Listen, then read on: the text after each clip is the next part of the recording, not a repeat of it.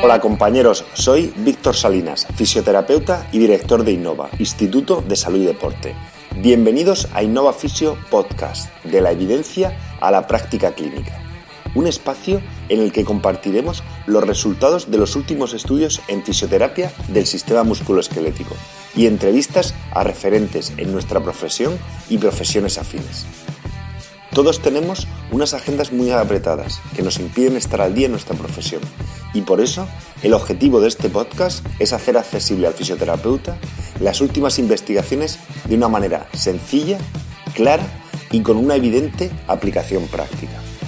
Estar al día en tu profesión está a tu alcance. ¡Comenzamos!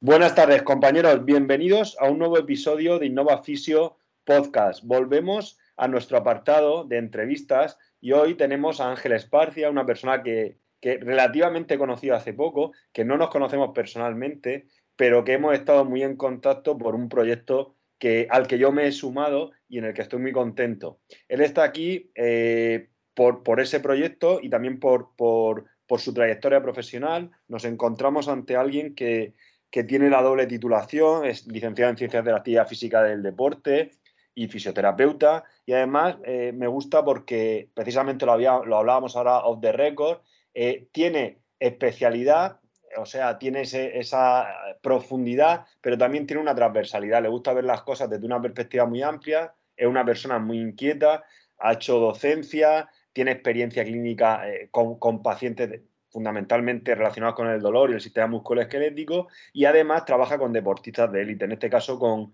con tenistas, ha trabajado en, una academia de élite en Vétera, creo que es, en Valencia y después con, pues con Pablo Andújar, con Pedro Martínez, Carlos Tabernet, pues gente de, máximo nivel. Así es que nada, vamos a intentar profundizar en eso porque además de toda esa eh, práctica, eh, experiencia que tiene, pues ha desarrollado un software que es el motivo del que nos hayamos conocido y, del que a mí me gustaría hablar porque pone un poco en valor eh, todo el ámbito de eh, la fisioterapia, del movimiento, de la prescripción de ejercicio y de la cuantificación de todos los procesos relacionados con, la rehabilitación de pacientes. Ángel, eh, nada, un placer tenerte aquí. Muchas gracias. Igualmente, Víctor. Vaya presentación. Un placer estar aquí. Encantado. Bueno, Ángel, ¿cómo, de, cómo, aparte de la presentación que te he hecho, cómo te definirías tú? ¿Cómo definirías un poco eh, cómo es tu vida laboral actualmente o cómo ha sido, cómo has llegado al, sitio en que te encuentras actualmente? Muy bien, pues mira, yo siempre he tenido eh, inquietud realmente desde jovencito por, por, ser fisioterapeuta y trabajar en deporte de competición. Por casualidades de la vida, pues en mi formación acabo trabajando en clínicas donde tengo contacto con este tipo de, de paciente, pues al final surge la posibilidad de, poder vivir lo que es eh, el circuito de tenis. Pero de forma paralela a mí me gusta mucho sobre todo la clínica. Realmente a mí me gustan los pacientes del día a día y quizá también ha sido un aprendizaje el hecho de que aunque desde niño yo quería ser deportista de élite, ¿no? que jugaba al fútbol también, no lo he conseguido como, como, como deportista, pero sí poder acompañar a alguien, el hecho eh, lo que he aprendido a día de hoy es el hecho de los pacientes del día a día, de la clínica, de los perfiles diferentes. La verdad es que eso yo creo que, aunque eh, de puertas para afuera el, tenis llama mucho la atención, pero realmente el paciente del día a día también es una cosa que, he descubierto y que, me parece tremendamente interesante.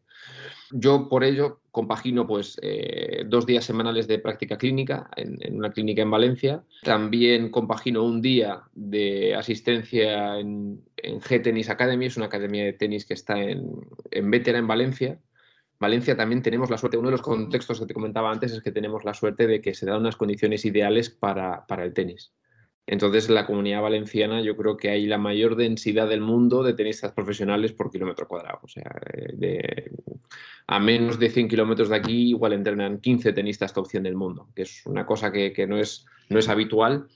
Y de hecho, bueno, un paisano vuestro de que tenéis que estar orgullosos entrena por aquí cerquita también. que tengo la, la, suerte de conocerle y de haber tratado con él en diferentes torneos. Y bueno, pues compagino, todos los días son, son, una fiesta, ¿no? Cada día es diferente. Tengo días de, oficina, de gestiones empresariales, tengo días de práctica clínica, tengo semanas de torneos de tenis y, y, también tengo, pues eso, días en la academia, también con chavales de todo el mundo que van allí a intensificar, a subir el rendimiento. O sea que es muy diferente, no tengo dos días iguales, la verdad. La verdad es que, lo que hablábamos, que me gusta mucho porque yo también cuando paso tiempo trabajando con deportistas de élite más, de manera más exclusiva o, no exclusiva por la exclusividad, sino de hecho de diario, pero cuando te sales de ese contexto y vuelves a la clínica, a los pacientes de la calle, eh, te llevas ese conocimiento y te lo llevas para los dos lados, es de, doble dirección y de los pacientes de la calle yo creo que te, curten en el hecho de que tienes que tener muchísimos más recursos y, lidiar mejor con la incertidumbre y con las dificultades del día a día de cada uno con, las mismas lesiones. Intentando un poco, eh, puesto que te podíamos preguntar por muchas cosas, yo me voy a enfocar en, el mundo del tenis, un fisioterapeuta en el mundo del tenis, y quería separar un poco eh, los, los ámbitos, es decir, hablas de que trabajas con, en clínica, es decir, entiendo que, ves lesiones de, larga duración o de mediana duración. Sitúanos un poco cuáles son las lesiones más frecuentes que podemos encontrar en tenistas, tanto en edad de desarrollo como ya en tenistas profesionales. El tenis al final, o sea, una parte también, y me centro enseguida en el tenis, es que eh, es interesante porque en clínica se ve patología de todo tipo. Y efectivamente, como tú dices, cuando tú te dedicas a un deporte en concreto, eh, pues la patología es más reducida. Entonces yo creo que es muy importante que un profesional esté en el deporte que esté, haya visto horas de clínica de cualquier tipo de patología, porque eso te ayuda luego a interpretar si ves de repente una patología en un tenista o en un futbolista que no es normativa o que no es la más frecuente. Yo creo que te da un, contexto y una perspectiva interesante. Realmente en tenis, el tenis es un deporte eh, con un volumen de carga como yo no había visto nada en mi vida. O sea, yo siempre pongo el mismo ejemplo. Imaginad que que la Champions se juegan 32 avos el lunes y si gana se juegan 16 avos el martes y si gana se juega y así sucesivamente hasta el domingo. Pero es que si haces un buen torneo es que el lunes vuelves a empezar otra vez. Normalmente tienes un día de descanso, pero ese día de descanso es un día de coger un avión, de cambiar de sitio, de dormir poco, en ciertos casos hasta diferencia horaria.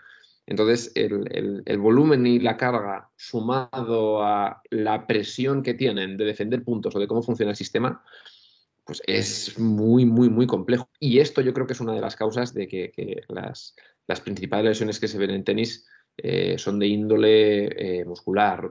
Sí que es cierto que, que, tiene un gran trabajo de piernas, es decir, lesiones de cadera, lesiones de rodillas son muy frecuentes, eh, pero no todo es un codo de tenista o, un antebrazo. Hay muchísima lesión de abdominal y de core. es muy frecuente la rotura abdominal en, tenistas diestros, por ejemplo, de reto abdominal izquierdo. Y, luego cualquier tipo de lesión, pues como es una tendinopatía, es decir, todas estas lesiones que son por sobreuso de movimientos repetitivos, son muy frecuentes.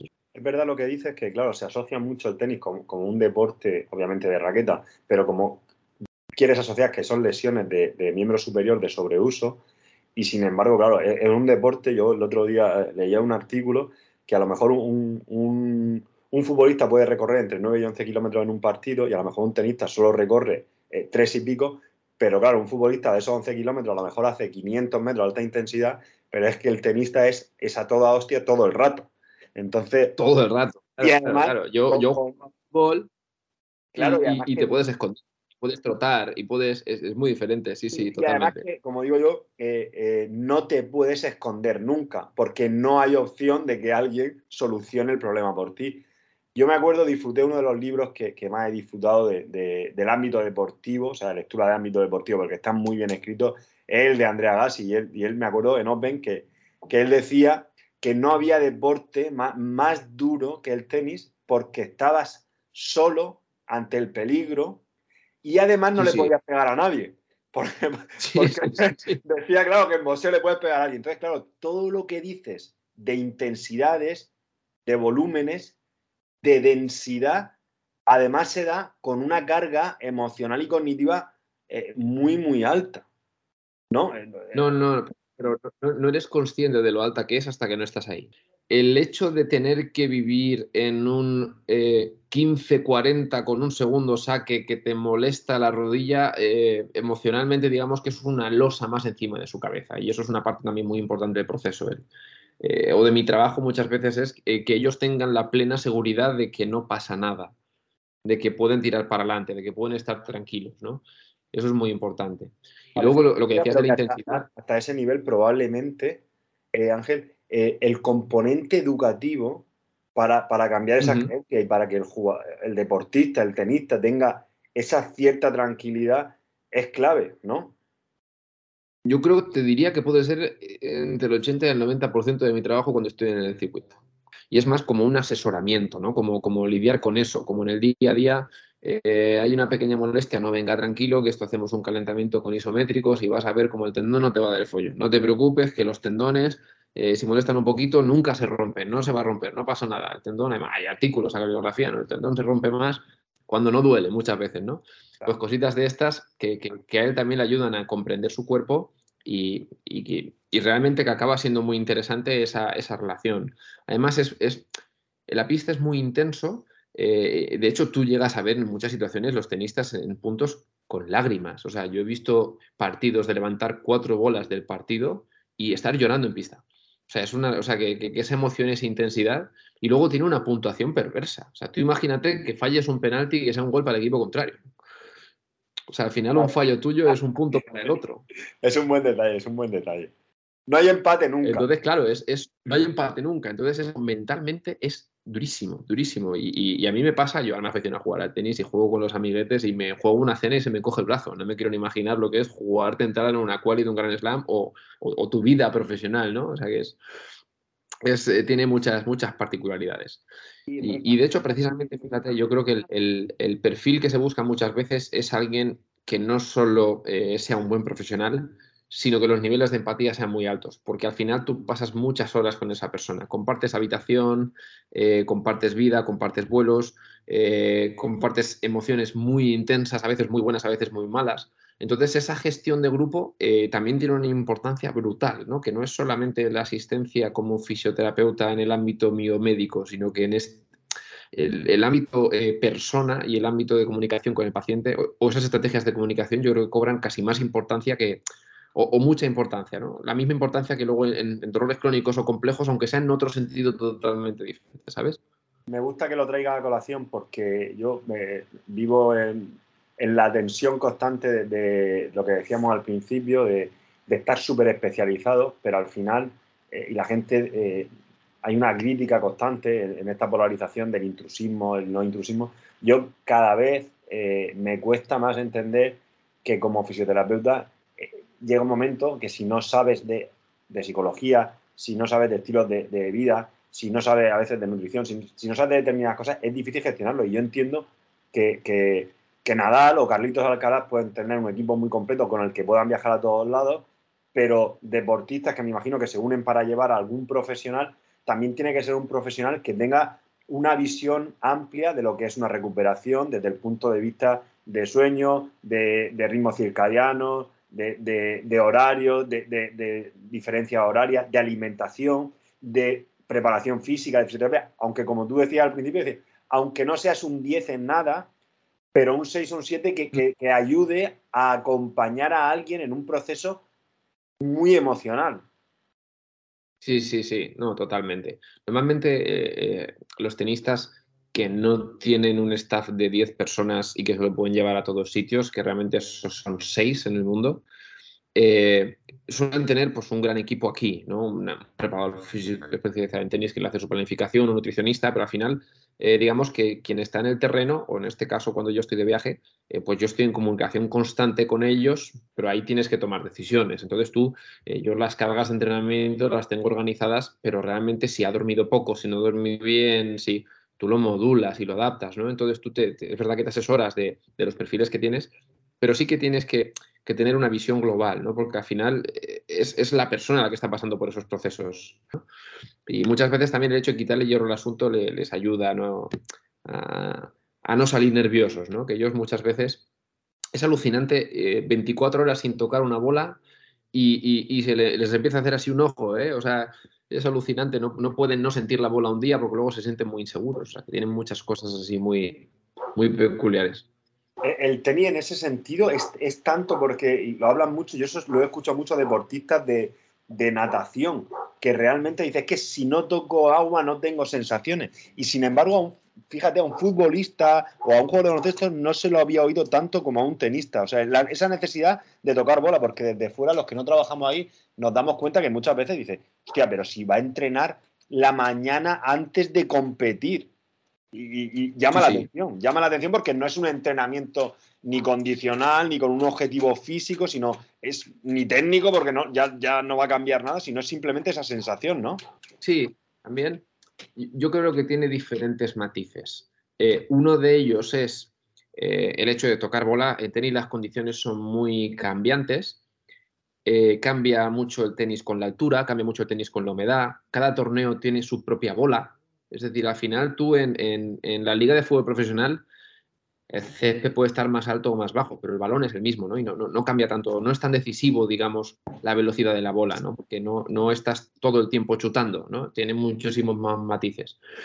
Pero en tenis realmente las condiciones de día las sabes cuando llega ese día. Y si es pista las condiciones son diferentes. Y si la bola cuando la gastas eh, se hace peluda, que llaman, que es que aumenta su tamaño, va más lenta. Y si la bola cuando le pegas reduce su tamaño, va más rápida. Entonces, todas esas cosas ellos las tienen que sentir eh, eh, antes. Y muchas veces incluso no entrenan durante la semana en la misma pista que van a competir. Entonces yo creo que tiene diferentes dimensiones, ¿no? Por un lado, el ver qué condiciones hay y por otro lado el sentirse seguros, es decir, que cuando van a pegar la primera bola, que ya es muy importante en un partido, eh, que esa primera bola ya, ya hayan sentido esa mañana que le están pegando al 100% y que dominan la bola y que la saben dirigir a donde quieren. ¿no? Está claro que no van a aprender una derecha o un revés eh, en esa media hora que se hace, pero, eh, por ejemplo, un ejemplo de un día de partido en el gimnasio hacemos una preactivación, hacemos primero pues, movilidad articular de todo el cuerpo, primero yo pasiva en la camilla, luego hacemos movilidad activa que la hace y luego hacemos una preactivación ¿no? de, todos los músculos del cuerpo y al final, eh, después de esa preactivación, que puede ser pues, una serie de ejercicios de cada grupo muscular, sí que hacemos una parte más kilométrica y más orientada a la activación, ¿no? Al tenis, luego estos juegos que se han hecho famosos ahora de, malabares, ¿no? De velocidad de reacción, ahí sales un poquito a calentar. Es decir, sales a durante media horita a tocar bola. Entonces, unas bolas paralelas, unas bolas cruzadas, unas voleas, eh, unos remates y unos saques. Y luego sí que replicas esa parte del calentamiento. Claro, ahí cuando acaba de calentar, el tenista se ducha y tú estás esperando. Porque no sabes cuándo vas a jugar. Normalmente los horarios son no antes de la una. Eso quiere decir que yo estoy con un ojillo viendo en la tele el partido de antes, cómo va, para cuando yo sospeche que quedan 25 minutos para terminar, decir, venga, a calentar. Y ahí empiezas a calentar y lo tienes que mantener activo. Si de repente el partido de antes se da la vuelta y del 6-5 pasan al 6-6 y de repente tienes otra hora por delante, pues tienes que gestionar esa situación para no encender la máquina si realmente no vas a empezar a jugar inmediatamente. Si el horario se cumple como estimado, y me gusta mucho que haya explicado vais al gimnasio, eh, movilidad pasiva en camilla, con los déficits que tenga, movilidad activa general, activación neuromuscular, algún trabajo pliométrico o neurocognitivo de tomar decisiones, vais a la pista, hacéis media hora, tienen contacto y se vuelve. Desde que se vuelve hasta teóricamente que empiece el partido, si está en, en hora, ¿qué tiempo puede haber? Lo normal es que si está en hora sea unas dos horas antes. O sea, que el jugador se ducha. Horas antes. El jugador se ducha, se queda tranquilo y espera. De hecho, en tenis los jugadores se duchan antes de salir. O sea, es como esto de, y a veces, ahora está prohibido, ¿eh? Está prohibido, porque antes iba al vestuario a ducharse entre set y set. A darse una agua rápida, sí, sí. Es curioso, ahora está prohibido, ¿eh? Ahora si lo haces te pueden, sí, sí, te, descalifican. No te, puedes cambiar de camiseta, te puedes eh, lavar la cabeza, pero no te puedes duchar. De hecho, recientemente ha habido algún caso de alguien que han descalificado por meterse en la ducha. Pero sí, sí, pasan dos horas. Y también depende de preferencias de, de tenistas. Hay tenistas que Roberto Carballés eh, le gusta tocar bola poquito antes de empezar el partido. Hay otros que se quieren luchar tranquilamente y estar pendientes. Digamos que desde que calientas hasta que acaba, eh, hasta que empieza el partido, esas dos o tres horas, ahí se mastica tensión, ¿no? Estás como muy atento, es como la previa del partido, entonces estás como pendiente de todo, ¿no? Y ahí, antes de volver a salir, vuelven a hacer un calentamiento. sí, vuelven a hacer un calentamiento. Lo que pasa es que sí que está, eh, se hace menos movilidad en camilla, hacen más tareas eh, cognitivas, se hace mucho más trabajo de variabilidad, que es lo que se van a encontrar cuando salgan. Entonces es, como diferente, ¿no? Es, sería como un calentamiento en dos fases. En la primera fase es quizá más completo y más tradicional, pero en la segunda parte sí que es más específico, más específico del tenis, de rendir, de velocidad de reacción, de ese tipo de trabajo. ¿Y cómo sería el, el post desde inmediatamente después del partido hasta el siguiente partido, que generalmente, claro, es, al día siguiente o a los dos días, dependiendo del tipo de torneo, ¿no? Entiendo. Totalmente. Pues mira, eh, depende de si ha ganado o ha perdido. Esto también cambia un poco la película. Si, e, en cualquier caso, lo primero que haces es eh, que sea consciente de que se tiene que, que, abrigar. Hacemos 10-15 minutitos de bici. Esto se hizo famoso cuando lo hacía Carlos Alcaraz, Rafa Nadal, pero lo hace todo el mundo realmente. Haces 10-15 minutos de bici, después vas a la ducha. Y ahí eh, depende la situación. Si lo que haces es que pues tranquilamente te vas al hotel, hacemos eh, una hora y media, dos horitas de, trabajo suave de descarga muscular. si uno ha comido, come, eh, y luego, si hay algún tipo de dolor, molestia, lesión específica, pues se trata. Al final eh, pasas toda la tarde trabajando con, eso que haya podido percibir. ¿no? Si se encuentra bien, pues descarga muscular y ya está. Aparte, aparte de la, el, perdón, aparte de la terapia manual que podéis hacer, o no sé, o punción seca, o, técnicas de este tipo, eh, ¿soléis viajar con material? ¿Los torneos dejan material? ¿Cómo es para los que no, no tenemos experiencia en eso? En los torneos tienes material disponible, sobre todo eh, eh, a nivel gimnasio. Y, según la dimensión del torneo, pues las instalaciones de Australia de Wimbledon son eh, un espectáculo, ¿no? Es decir, tienes de todo. sí que a nivel de material de fisioterapia, pues te lo llevas tú todo. Entonces yo pues llevo vendajes de todo tipo, llevo bandas elásticas de todo tipo, llevo, llevo un ecógrafo portátil, llevo diferentes cosas encima pero realmente en la mayoría de los casos, eh, digamos que mucha parte del trabajo es de gimnasio eh, y, a veces pues eh, sí que en el hotel puedes tener camillas, si no en los clubes sí que sueles tener también camillas para poder trabajar. Digamos que el material fungible de fisioterapia lo tienes que llevar tú, yo prefiero llevar mis bandas elásticas y ciertas cosas también, pero también los torneos tienen servicio de fisioterapia, que son fisioterapeutas muy buenos y, en ciertos casos pues también te sirves de cosas concretas, ¿no? Hay veces los tenistas suelen tener mucho problema de, ampollas en los pies, en los dedos, entonces pues igual no tienes vaselina, ¿no? Pues se la puedes pedir al fisio eh, para cuando lo vendas, pues puede ponerle vaselina para que no se le pegue lo de otros pies. O sea, hay todo un ritual en, este tipo de cosas.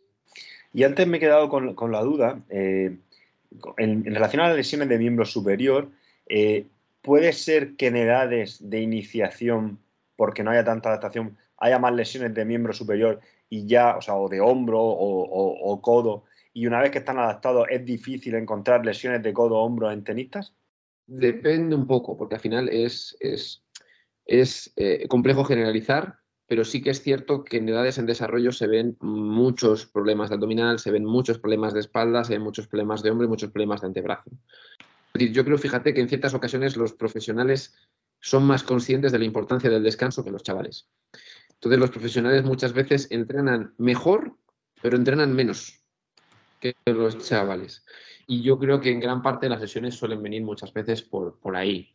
Eh, también es cierto que en, momentos de, de, crecimiento, eh, realmente en un deporte como este tan repetitivo, pues un cambio en la envergadura de un centímetro implica brazos de palanca muy cambiantes a un cuerpo que todavía está en desarrollo y que quizá no es capaz de solventarlo durante 300 eh, derechas seguidas. ¿no? Entonces, muchas veces eh, sí que pueden venir por ahí. ¿no? los chavales crecen muy rápido, le pegan muy fuerte, pero al final el cuerpo se tiene que adaptar también a esa carga. Y yo creo que una buena preparación física, yo creo que es eh, la, mejor fisioterapia, entre comillas, ¿no? O sea que aquí tenemos que colaborar porque es esencial, yo creo, la prevención de este trabajo. Pero sí que es cierto que en tenistas profesionales probablemente se vean menos lesiones de miembro superior y más lesiones de miembro inferior. Sí, sí, estoy de acuerdo.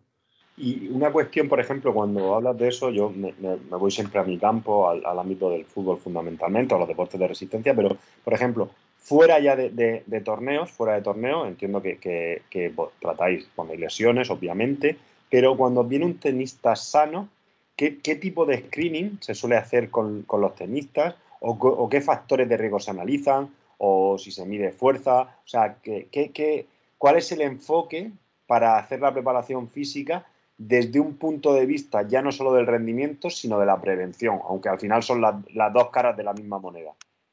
Los, eh, los tenistas tienen muy altas. Eh, si comparas la carga de, trabajo o el FIBA de esfuerzo percibido de un tenista versus un futbolista, lo normal es que lo que para un tenista es un 4, para un futbolista sea un 7. Eh, no, no, no diré nombres, pero esto yo lo he vivido. Entonces sí que es verdad que, el trabajo de piernas es fundamental, la movilidad de caderas es fundamental y, sí que hacemos por ciertas valoraciones analíticas ¿no? de, movilidad, como se puede hacer en la pretemporada de un equipo de fútbol, pero también es cierto que, eh, es importante ver cómo se mueven en la pista. ¿no? Que a mí me gusta, eh, aparte de hacer una evaluación analítica, verlos en movimiento, ¿no? ver qué control tienen, eh, ver la variabilidad, cómo se adaptan. Entonces, de alguna manera, sí que hacemos una parte o un screening más clásico, ¿no? más de cara a prevenir de, de ciertos test que, se hacen, pues eso, yo creo que son similares a los del fútbol, pero a mí, a mí me gusta ver a la gente eh, cómo se mueve, ¿no? Y, hacer diferentes tareas en cadena cerrada, en cadena abierta, es diferentes gestos y analizar un poquito qué está pasando, ¿no? Qué, qué control de valgo de rodilla hay, qué control de cadera hay, si la limitación que tiene movilidad de cadera pues, le está compensando con mayor movilidad lumbar, ¿no? Quizás ese, esas cosas y luego normalmente es que no conozco a un tenista que no haya tenido un gran histórico de lesiones. Entonces normalmente ya te remites a, todo lo anterior que ya ha habido para, intentar tenerlo en cuenta. Al final en, tenis me imagino que también, o sea, eh, lesión previa es factor de riesgo para sufrir nueva lesión y que por, la mera, por la idiosincrasia del deporte, eh, arrastran siempre problemas de lesión anteriores. es lo que hay que estar más atento, entiendo. Sí, ocurre mucho. Y luego también, o sea, hago un poco de énfasis en lo que hablábamos del calendario. Eh, yo cuando jugaba fútbol, eh, si, me equivoco me corriges, ¿eh? porque ahí sí que estás tú mucho más en ese mundillo que yo, pero puede ser que un futbolista no se lesione en todo el año. Es decir, hay casos en los que un futbolista puede tener un año bastante completo, puede jugar prácticamente todos los partidos del calendario, ¿no? en tenis creo que no existe. No hay ningún tenista que no tenga una, o sea, lo normal es tener dos o tres lesiones durante el año. Y puede ser desde una fractura este de una costilla sacando, yo, lo he vivido este año, esta temporada, por ejemplo, hasta rotura de recto abdominal, hasta rotura de pectoral. Es decir, que, en tenis es, vamos, no, no, conozco a un tenista que haya tenido un año sin lesiones. Por eso decía que el, calendario es que es brutal. Y yo creo que por eso también eh, suele haber un fisioterapeuta en el equipo, ¿no? Porque es.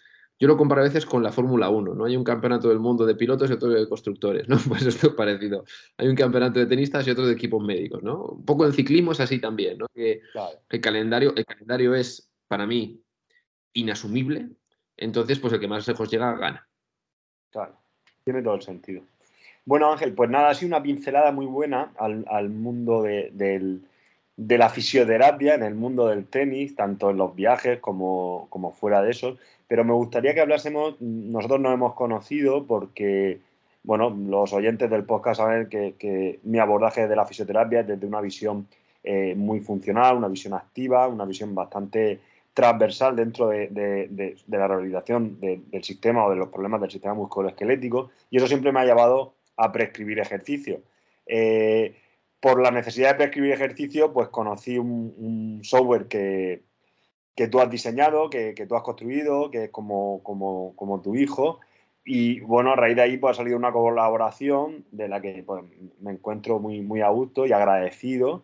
Y quería que, explicases un poco que, en qué consiste el software y, por qué has llegado a él y, y, el esfuerzo y el desarrollo que llevas y hacia dónde, y hacia dónde vamos.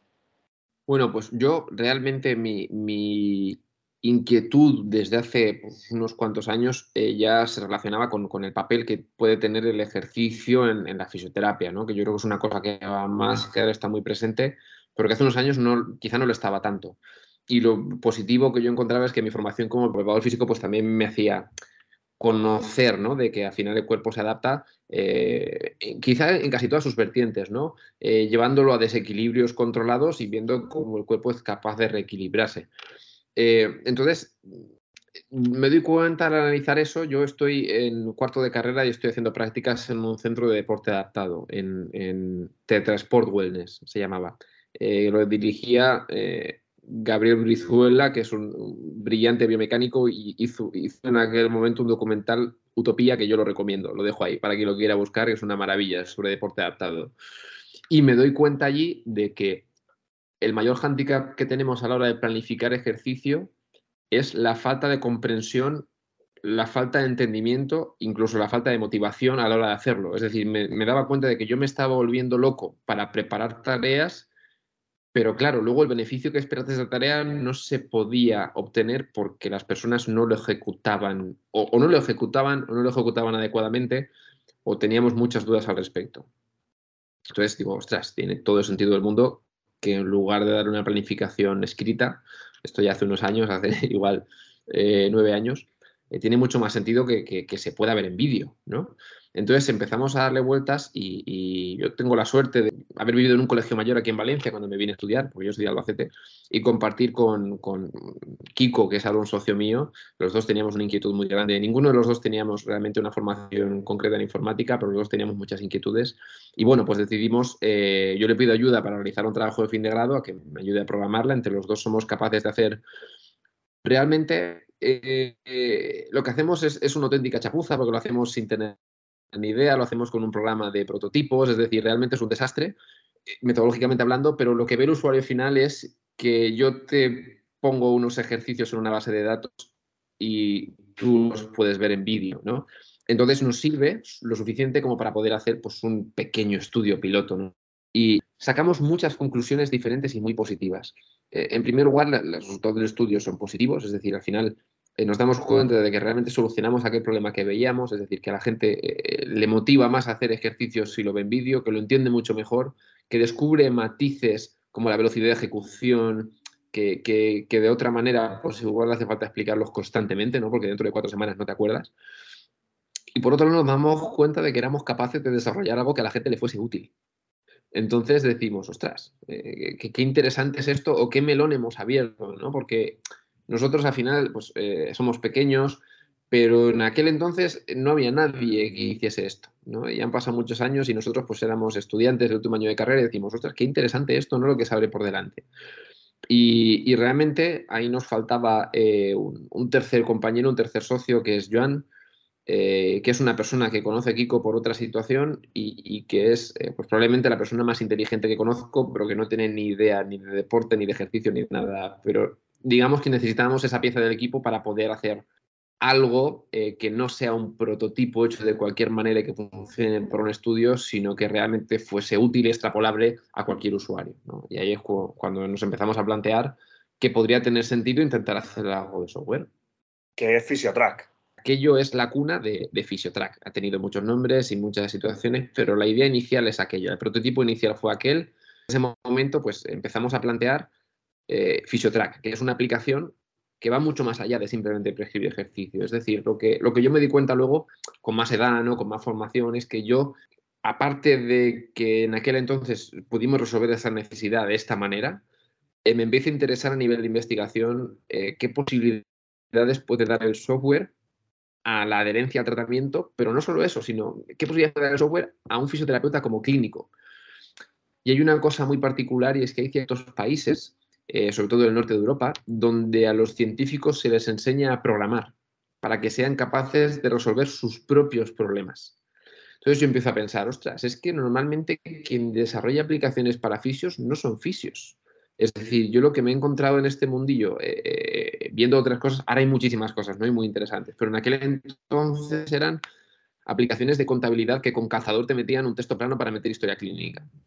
Eso es lo que ya vivido hasta ese entonces y pensé, ostras, ¿y por qué no planteo yo una aplicación como fisioterapeuta que contemple las necesidades que tiene una persona desde que la tengo que citar hasta que entra la consulta, hasta que estructuro una historia clínica que pueda tener un body chart o pueda eh, entender o integrar mecanismos del dolor o que pueda integrar diferentes tablas de valoración y poder comparar métricas y que eso nos permita eh, optimizar mi trabajo, ¿no? Entonces ahí es conforme pues, eh, empezamos a enriquecer la plataforma, a intentar meter más matices y, me pasa mucho con mucha gente que al final yo creo que eh, a mí lo que me recompensa es que la gente le guste y la vea útil. Así nos conocimos tú y yo y así me pasa cada semana que me reúno con, profesionales del sector. yo siempre les digo lo mismo, no, no, pruébala gratis todo el tiempo que tú quieras porque yo lo que quiero ver es que te es útil, ¿no? Y si no te es útil, dime qué te falta, ¿no? Para seguir creciendo, porque al final sí que creo que, necesitamos herramientas de este tipo, que es positivo que haya muchas, que tiene que haber competencia, pero necesitamos que haya instrumentos a nivel de software que nos apoyen y nos ayuden a, ser más eficaces en nuestro trabajo, ¿no? Yo rescato de, una explicación muy, muy amplia y maravillosa el hecho de que una, es una aplicación de un fisioterapeuta que tiene, como dice Taleb, skin in the game, que al final tiene esos problemas para fisioterapeutas que tenemos esas necesidades. Yo llevaba ya muchos años prescribiendo ejercicio y, tenía dos problemas mm, fundamentales que los dos ha hablado, que es la eficiencia por un lado, es decir, que no solo es el tiempo que pasas valorando a una persona, sino que cuando se va tienes que decidir qué programa terapéutico le quieres poner, porque huimos ya de, la, de, que el programa terapéutico es solamente los 20 minutos que están contigo en la camilla, o sea, eso es una parte del tratamiento. Y, eso llevaba un tiempo de hacer fotos, crear fotos, crear PDF, si no hacíamos enlaces de YouTube. Y después el otro concepto de, para mí, es que ha sacado es la adherencia. Y la adherencia yo creo que viene de la mano, como dicen los estudios, de, de darle, de entender el proceso, de entender los ejercicios y después de esa individualización que al final, bajándote una aplicación, eh, ves que es para ti con tus recomendaciones, con tus series, con tus repeticiones, con tu tempo, con tu sensación de esfuerzo, con tu carga. Yo para mí, y así fue como nos conocimos, pues dije, es que este es, a mí me ha, me ha facilitado mi tarea eh, de una manera brutal. Y he sido mucho, o sea, yo muchas veces con, Iván en, Innova, cuando hablamos, decimos, ¿cómo hacíamos antes sin Fisiotrack? O sea, es que a lo mejor tenías que dedicar tres o cuatro horas de una tarde para planificar todo de todos los pacientes. La versatilidad ahora es brutal y de ahí salió también un poco el decir, no solo queremos prescribir ejercicios, sino queremos tener, más allá de las aplicaciones o de los softwares que hay de gestión que te dan historia clínica eh, descontextualizada o con hojas en blanco, mm, Fisiotrack ahora permite, ¿no? Un poco que es valorar de la manera que nosotros creemos que es ideal en el ejercicio, pero también que el cliente se la pueda customizar, ¿no? Corrígeme Ángel, y después que tú puedas hacer una planificación terapéutica por fases, por objetivos, y que puedas ir metiendo poco a poco variables. A mí, de verdad, ya sabes que, que yo pues hablo, soy un gran seguidor porque llevo un año y pico trabajando y es que estamos absolutamente enamorados. Efectivamente son diferentes vertientes. Al final es que cuando tú te planteas eh, desarrollar una aplicación, pues te, vuelves un poco loco porque cada vez que intentas resolver una pregunta, pues surgen preguntas nuevas. Pero bueno, pues como, como, como en la clínica, como en la consulta. Entonces hay diferentes, eh, diferentes partes, ¿no? Una parte es eh, cómo optimizamos el trabajo del profesional. O sea, cómo hacemos que el profesional tenga la capacidad de prescribir ejercicio fácil, que tenga una base de datos de vídeos y que pueda asignarlo de manera muy sencilla. Una segunda parte que es cómo hacemos que sea lo más atractivo posible para el deportista o el paciente que tiene que ver esa prescripción de ejercicio en vídeo. Y de tal manera que el feedback que nos pueda dar, eh, pues lo tenga organizado el profesional posteriormente. Es decir, mejorar la comunicación. ¿no? Hoy en día todo el mundo tiene muy normalizado cómo funciona Instagram, cómo funciona WhatsApp. Ostras, eh, tiene que haber alguna posibilidad de hacer herramientas similares eh, profesional-paciente eh, que funcionen con la misma fluidez. Yo, por ejemplo, tengo un paciente con una tendinopatía y, si hago un poco de, volver atrás, ¿no? de retrospección, entendiendo aquella situación que yo tenía con 21 años ¿no? o con 20 años cuando estaba haciendo prácticas en este sitio, pienso, eh, claro, es que aquí es muy importante la adherencia. Entonces hay una parte muy importante que es que el paciente entienda por qué un tendón solo mejora con carga. O sea, no es un capricho mío darte cuatro ejercicios. Es que hay una cosa que se llama mecanotraducción y si no le das carga al tendón y no le das la carga que toca, no vas a mejorar aunque vengas siete veces por semana en la camilla. Eh, eh, una de las cosas que me gusta hacer es meter dos diapositivas, ¿no? En, como, como como las primeras imágenes que ve el paciente, de forma que el paciente cuando le toca hacer ejercicio y le salta una notificación, pues ve que tiene que hacer ejercicio, pero ve por qué lo tiene que hacer, ¿no? Y muchas veces eh, yo creo que, la educación es una parte fundamental y yo creo que, me gustaría que la plataforma también creciese en ese aspecto, ¿no? De, de, formación, incluso para los profesionales. Yo cuando hablo con compañeros, como cuando hablo contigo, cuando hablo con otros fisioterapeutas, el fin que buscamos es que la aplicación te ayude a trabajar mejor como profesional de la salud. Es decir, te ayude a seguir unas bases de generación de hipótesis, de gestión de datos, de planteamiento clínico con rigor, que te haga ser mejor profesional y que al mismo tiempo eh, te haga optimizar tu trabajo con el paciente, ¿no? Y también eh, mejore todos esos procesos de comunicación que comentábamos al principio para que el paciente entienda por qué tiene que hacer lo que tiene que hacer. A mí me gusta mucho lo, que has comentado, porque yo, eh, es una idea que te rescato, lo de poner diapositiva educativa. Yo en el apartado de, notas es, un, hago una explicación, o sea, o refuerzo la explicación educativa que ha tenido el paciente en esa primera consulta para que no se exponga a un programa descontextualizado, sino que realmente entienda el proceso, entienda los ejercicios que está haciendo, por qué los está haciendo, qué recomendaciones hay alrededor de, no solo el programa de ejercicios, sino del propio estilo de vida, de posiciones, de posturas, de cargas, etcétera, etcétera. Y, claro, esta es una aplicación que los clientes son los fisioterapeutas, pero realmente hay dos clientes. O sea, el cliente es el fisioterapeuta, pero a la misma vez el cliente es el paciente. Y, esa capacidad de emitir feedback por la propia aplicación eh, establece una sinergia que para mí es, muy enriquecedora.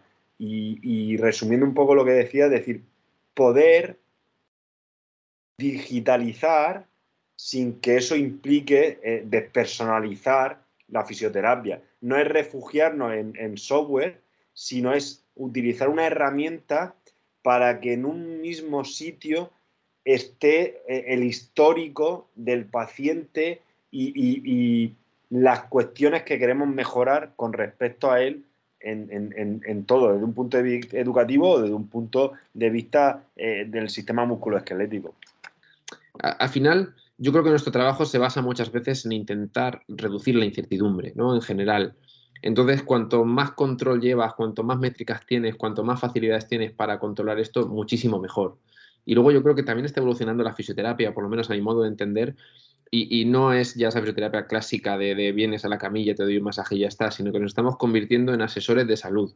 ¿no? Entonces, para mí, eh, eh, lo ideal es que te llegue un paciente y que el paciente sepa qué tiene que hacer para no tener que volver nunca más. Cómo, cómo tener que trabajar para tener que gestionar mejor sus cargas, para escuchar su cuerpo, eh, para saber si se está pasando, cómo reaccionar, para, para ajustar un poquito mejor y no tener que llegar a, a ese proceso en el que tiene que acudir a la consulta. Yo creo que es como por dónde van los tiros hoy en día o como yo entiendo la fisioterapia. Y, la idea es un poco, pues eso, dar una herramienta que pueda fomentar esto. es que al final yo, eh, cuando hablo con alguien, le digo, tú, eh, prueba y que te sea útil. Y, y, y, y trasteala todo lo que tú quieras y, si descubres algo que necesites, pues coméntanoslo porque al final la idea es que esto, con la opinión de mucha gente, pues siga yendo para adelante. La idea es que sea, pues eso, una aplicación hecha por y para fisioterapeutas. Pues es un muy buen momento y un, muy buen resumen para cerrar la, entrevista. Y bueno, quería reforzar esto último que dices, que, yo como usuario pues he podido comprobar como poco a poco eh, las recomendaciones o las sugerencias que tenemos de los usuarios pues se van convirtiendo en, mejoras de la aplicación y después me gustaría que, dijese mm, si hay alguna posibilidad que los fisios que no conozcan la aplicación, eh, donde eh, pueden registrarse, si tienen algún periodo gratuito, porque como bien decía, pues a ti te gusta ver el feedback y es como, si no te gusta lo que estás haciendo, no, no quiero que lo compres. No, no, totalmente, totalmente. A ver, nosotros realmente en la página web, bueno, si buscas Physiotrack en Google lo encontrarás, en physiotrack.com tienes información sobre la aplicación. Desde ahí te puedes registrar de manera totalmente gratuita. Eh, no necesitas ningún tipo de tarjeta de crédito. O sea, es que no queremos ningún tipo, no, hay, realmente es lo que tú dices, no hay ningún compromiso. De hecho, yo me siento, mira que hemos ido a, consultorías, ¿no? Porque al final eh, eh, es, complejo a veces dar a conocer una aplicación cómo funciona, pero yo este marketing agresivo, no, no lo, no, o sea, yo quiero que alguien compre la aplicación cuando está plenamente satisfecho con ella. Eh, no, quiero que alguien la compre y luego diga, uff, la que me han colado. No, para nada. De hecho, al final, eh, si tú te registras en la web, automáticamente tienes 20 días de prueba, pero es que si quieres otros 20 días más, me puedes escribir cuando quieras, yo te doy feedback, hablo contigo, hacemos un vídeo. Y, en ese sentido, pues al final yo siempre digo lo mismo. Eh, cuando te sea útil, dímelo. Y al final la gente la prueba, le gusta y es la gente que te dice, venga, fenomenal, me encanta, resuelvo muchas cosas, para adelante. O hay gente, no, sería interesante también plantear esto, fenomenal, pues le damos una vuelta, ¿no? Pero que la idea es que si alguien, eh, si alguien cree que está escuchando esto que puede ser interesante, ¿no? Incluso eh, el hecho de, de cómo un software puede ayudarnos, ¿no? Eh, pues ya es interesante que, esa preocupación también cale, ¿no? Y que la gente se acostumbre al mundo digital. Yo lo digo muchas veces. La competencia es buena, es decir, yo a lo que le doy vueltas es que necesitamos gente que empuje para digitalizar y para facilitarnos nuestro día a día, ¿no? Y no hay, no hay una pretensión personal más allá de aportar valor a la fisioterapia. Pues nada, Ángel, muchas gracias. Yo doy fe de que, de que estás dando valor y que seguro que vas a seguir dando valor. Y nada, agradecerte y, nada, que vaya muy bien en el tenis, en, tu clínica y, y en tu día a día. ¿Vale? Un saludo. Muchísimas gracias, Víctor. Un abrazo muy fuerte. Si te ha gustado el podcast, suscríbete en la app o plataforma que utilices normalmente para escuchar tus podcasts, iTunes, iBox, Spotify o cualquier otra. Te agradezco dejes una review, una valoración o un comentario con tu opinión. Cualquier crítica constructiva, sugerencia o idea para mejorar será bienvenida. Un saludo.